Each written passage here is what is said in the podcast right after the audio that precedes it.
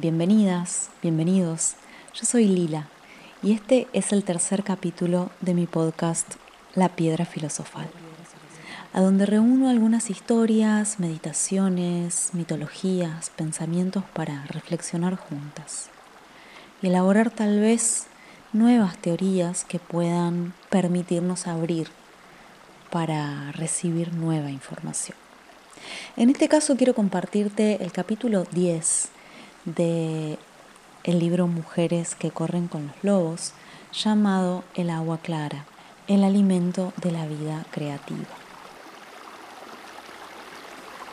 La creatividad cambia de forma. En determinado momento tiene una forma y al siguiente tiene otra. Es como un espíritu deslumbrador que se nos aparece a todos, pero que no se puede describir ¿Son el manejo de los pigmentos y los lienzos unas pruebas de su existencia?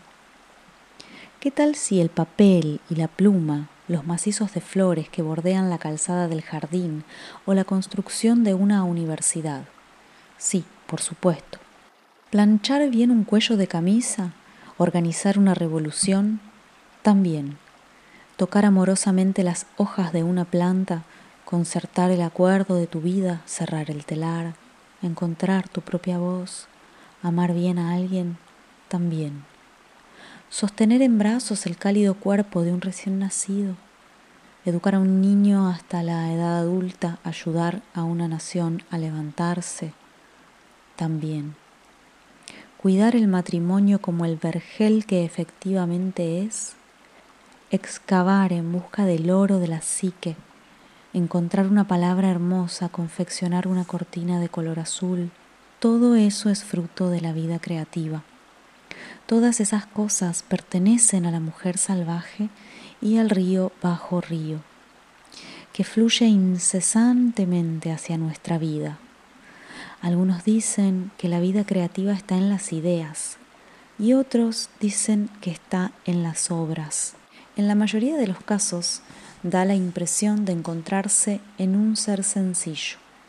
No es la virtud, aunque eso está muy bien, es el amor, es amar algo, tanto si es una persona como si es una imagen, una idea, la tierra o la humanidad. Hasta el extremo de que todo lo que se pueda hacer con lo sobrante sea una creación.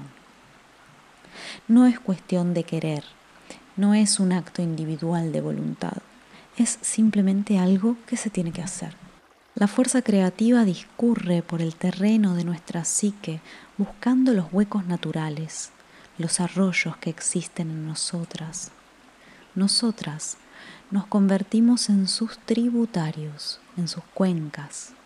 Somos sus estanques, sus charcos, sus corrientes y sus santuarios. La fuerza creativa salvaje discurre por los lechos que tengamos, por los innatos y por los que nosotras cavamos con nuestras propias manos. No tenemos que llenarlos, solo tenemos que construirlos. En la tradición arquetípica se tiene la idea de que si alguien prepara un lugar psíquico especial, el ser, la fuerza creativa, la fuente del alma se enterará se abrirá camino hacia Él y establecerá en Él su morada. El hecho de preparar el lugar adecuado propicia la venida de la gran fuerza creativa.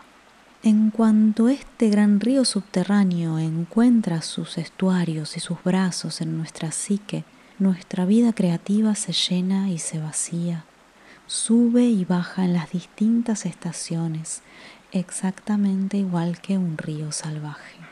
Estos ciclos dan lugar a que las cosas se hagan, se alimenten, decaigan y mueran a su debido tiempo una y otra vez.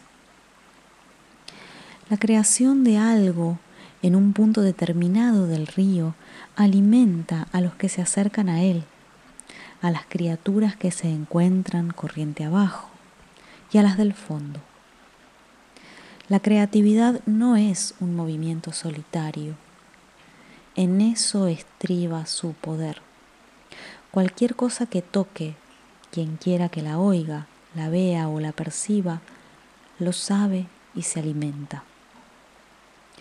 Es por eso por lo que la contemplación de la palabra, la imagen o la idea creativa de otra persona nos llena y nos inspira en nuestra propia labor creativa.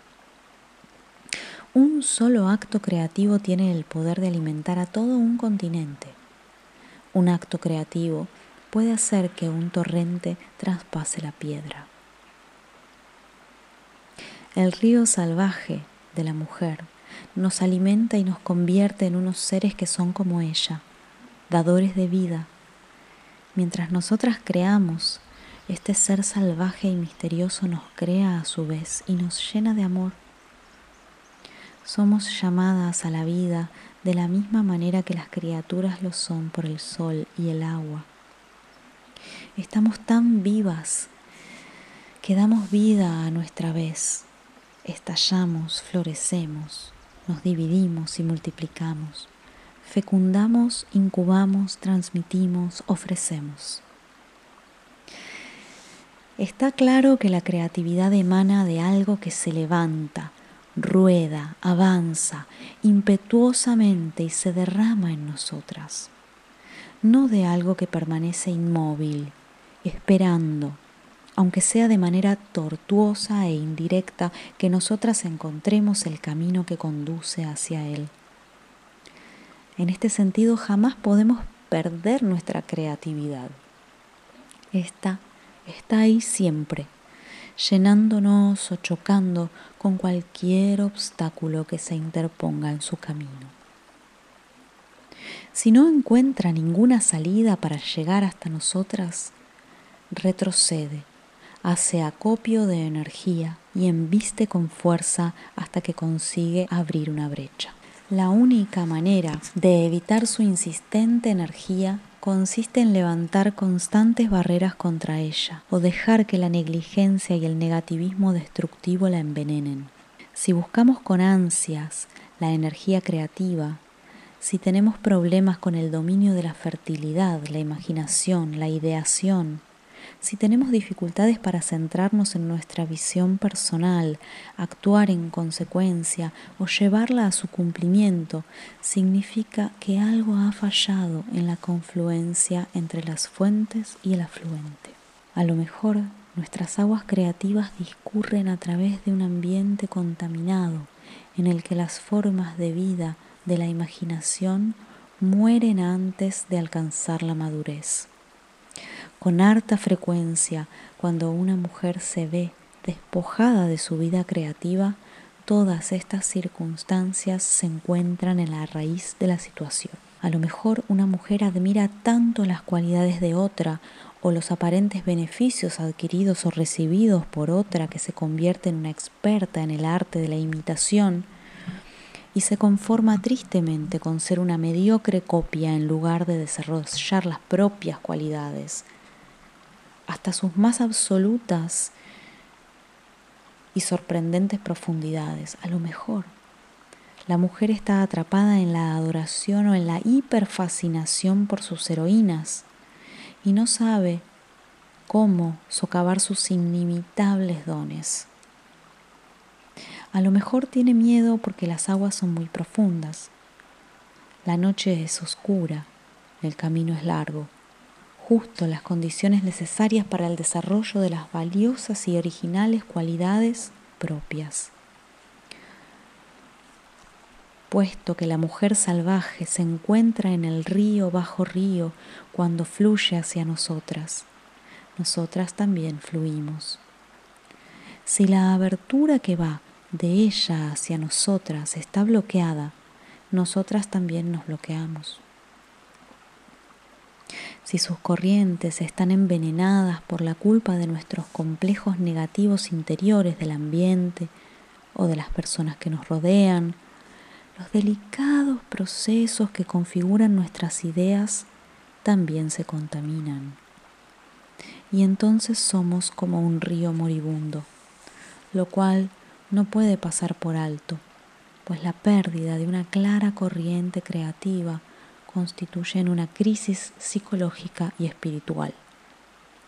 Cuando el río está contaminado, todo empieza a morir, porque tal como sabemos por la biología medioambiental, cada forma de vida depende de todas las demás. Cuando la creatividad se estanca, de alguna manera, el resultado siempre es el mismo. Ausencia de frescor, debilitamiento de la fertilidad, imposibilidad de que las formas inferiores de vida vivan entre los intersticios de las formas de vida superiores, imposibilidad de producir una idea en contraposición de otra, de incubar, de engendrar nueva vida.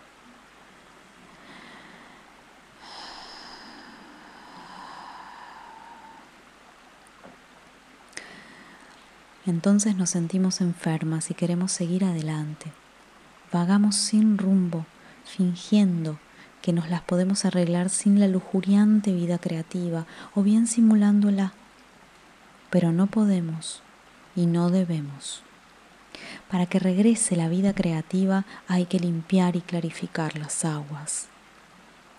Tenemos que adentrarnos en el fango, purificar los elementos contaminados, abrir de nuevo las aberturas, proteger la corriente de futuros daños.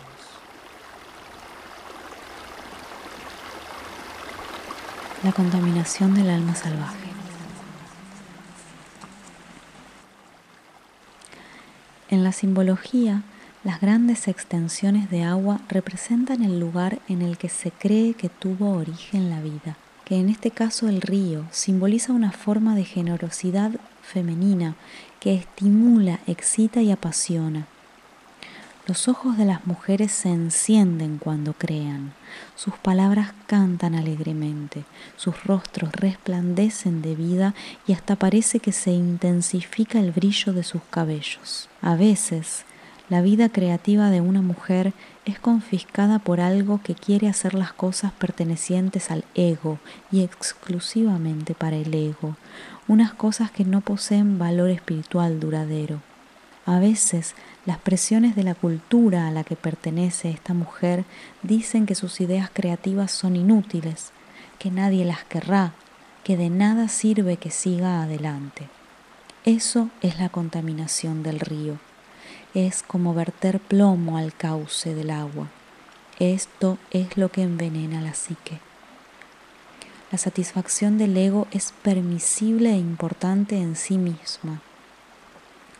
Pero lo malo es que el hecho de vomitar los complejos negativos ataca toda frescura.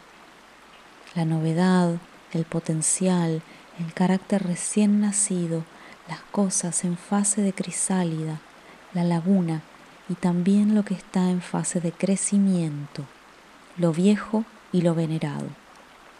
Cuando falta demasiada alma, se produce un exceso de fabricación espuria, los desechos tóxicos se vierten a las puras aguas del río y destruyen no solamente el impulso, sino también la energía creativa.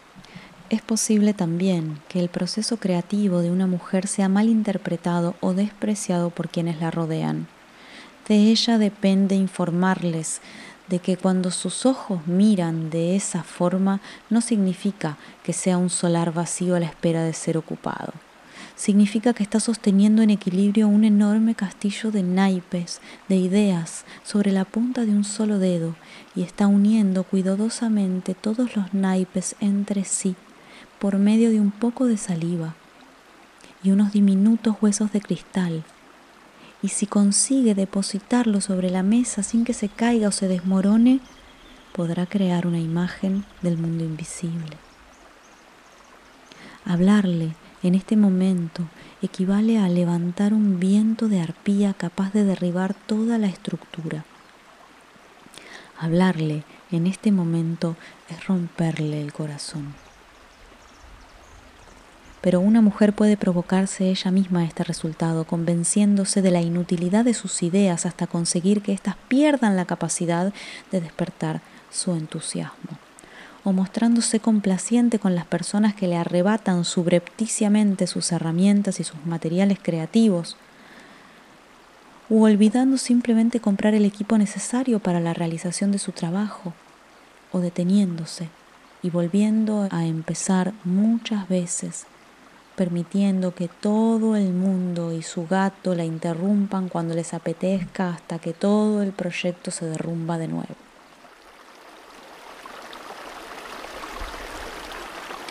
Si la cultura en la que vive una mujer ataca la función creativa de sus miembros, si parte por la mitad o destroza algún arquetipo o pervierte su propósito o su significado, todo ello se incorporará en un estado destrozado de la psique de sus miembros, como la fuerza con el ala rota y no como una fuerza sana, rebosante de vitalidad y posibilidades.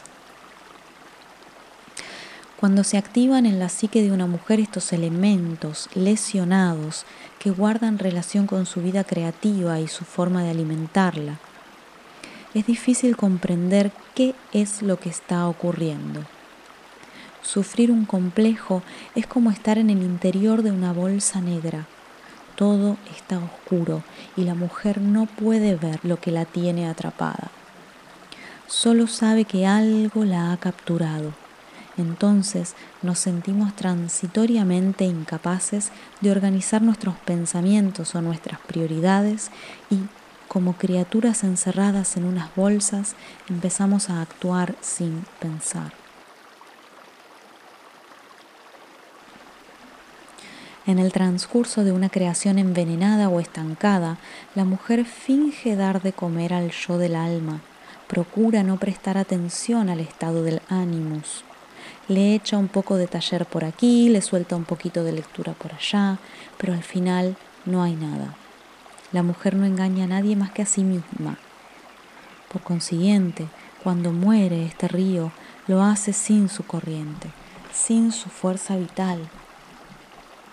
Los hindúes dicen que sin Shakti, la personificación de la fuerza vital femenina, Shiva, que es la que preside la capacidad de actuar, se convierte en un cadáver. Ella es la energía vital que impulsa el principio masculino y este a su vez impulsa la actividad en todo el mundo. Este capítulo continúa, yo les invito a, volver a encontrarse con todo este gran cuento, capítulo que Clarisa Píncola Estés nos regaló con este hermoso libro que escribió, que pudo crear desde la fuerza salvaje que ella es, que vive dentro de ella. Y nos invito a reflexionar acá sobre cuánto nos mentimos sobre nuestra creatividad. No digo que sean solamente las mujeres, pero sí el femenino en sí, el femenino adentro nuestro, el de femenino adentro de todos nosotros. ¿Cuánto nos decimos que estamos creando, que estamos manifestando en nuestra vida lo que es realmente importante para nosotras? ¿Y cuánto le estamos haciendo caso a un núcleo cultural del cual formamos parte, que nos pide ubicarnos en un lugar correcto, aparentemente correcto? ¿Cuánto le estamos dando espacio a la opinión externa a la aprobación de ciertos personajes en nuestra familia, en nuestra vida, en nuestra cultura, que nos dicen, nos indican cómo hay que hacer las cosas para poder llegar al éxito, para poder ser feliz. ¿Cuánto nos estamos dando el espacio de verdaderamente crear con todas nuestras herramientas, con todos nuestros recursos, con todo nuestro tiempo? ¿Cuánto te estás dando el espacio para preguntarte qué es lo más esencial a ser manifestado en el próximo paso, en el próximo día, en el próximo año? ¿Cuánto nos estamos permitiendo concebir que somos limitadas, que tenemos un tiempo en esta vida?